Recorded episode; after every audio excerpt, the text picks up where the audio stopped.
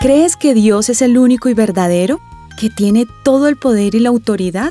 ¿Que es santo, perfecto y no se equivoca? Este es un mensaje escrito por Mary Lowman de The Christian Working Woman en español. La Biblia nos enseña quién es Dios, pero ¿realmente crees que es así? Puede ser que has dado un consentimiento mental a la enseñanza bíblica, pero nunca se ha convertido en una realidad que guíe tu día a día. Si estás convencido que el carácter y el poder de Dios son como lo que te he descrito, la siguiente pregunta importante es la de entender lo que Dios siente hacia ti. Después de todo, no eres más que un granito entre la gran masa humana. ¿Haces tú alguna diferencia con Dios? Algunos versículos bíblicos cuentan cómo Dios se siente hacia ti como individuo. El primero es Mateo 10:30, que dice, Él les tiene contados aún los cabellos de la cabeza.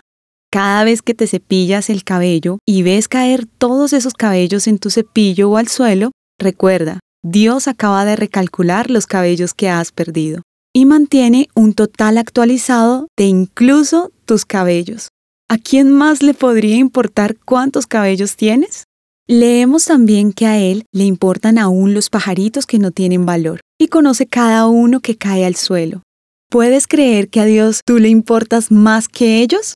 En la Biblia, en Soponías 3:17, leemos, porque el Señor tu Dios está en medio de ti como guerrero victorioso. Se deleitará en ti con gozo, te renovará con su amor, se alegrará por ti con cantos. ¿Sabías que Dios se deleita en ti y canta sobre ti? ¿No es esto increíble?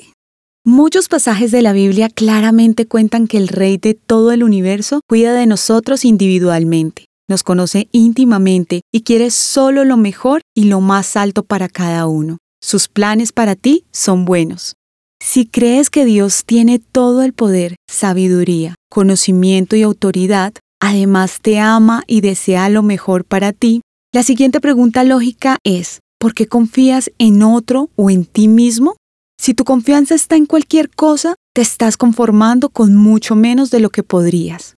Si temes confiar en Dios, puede ser porque hay algo por mejorar en tu comprensión de quién es Él o de cómo se siente hacia ti. O tu creencia es solo intelectual y todavía no ha transformado tu corazón.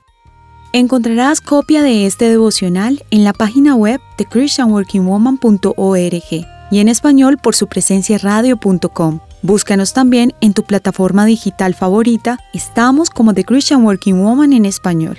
Gracias por escucharnos. Les habló Daniela Martínez con la producción de Paola Romero.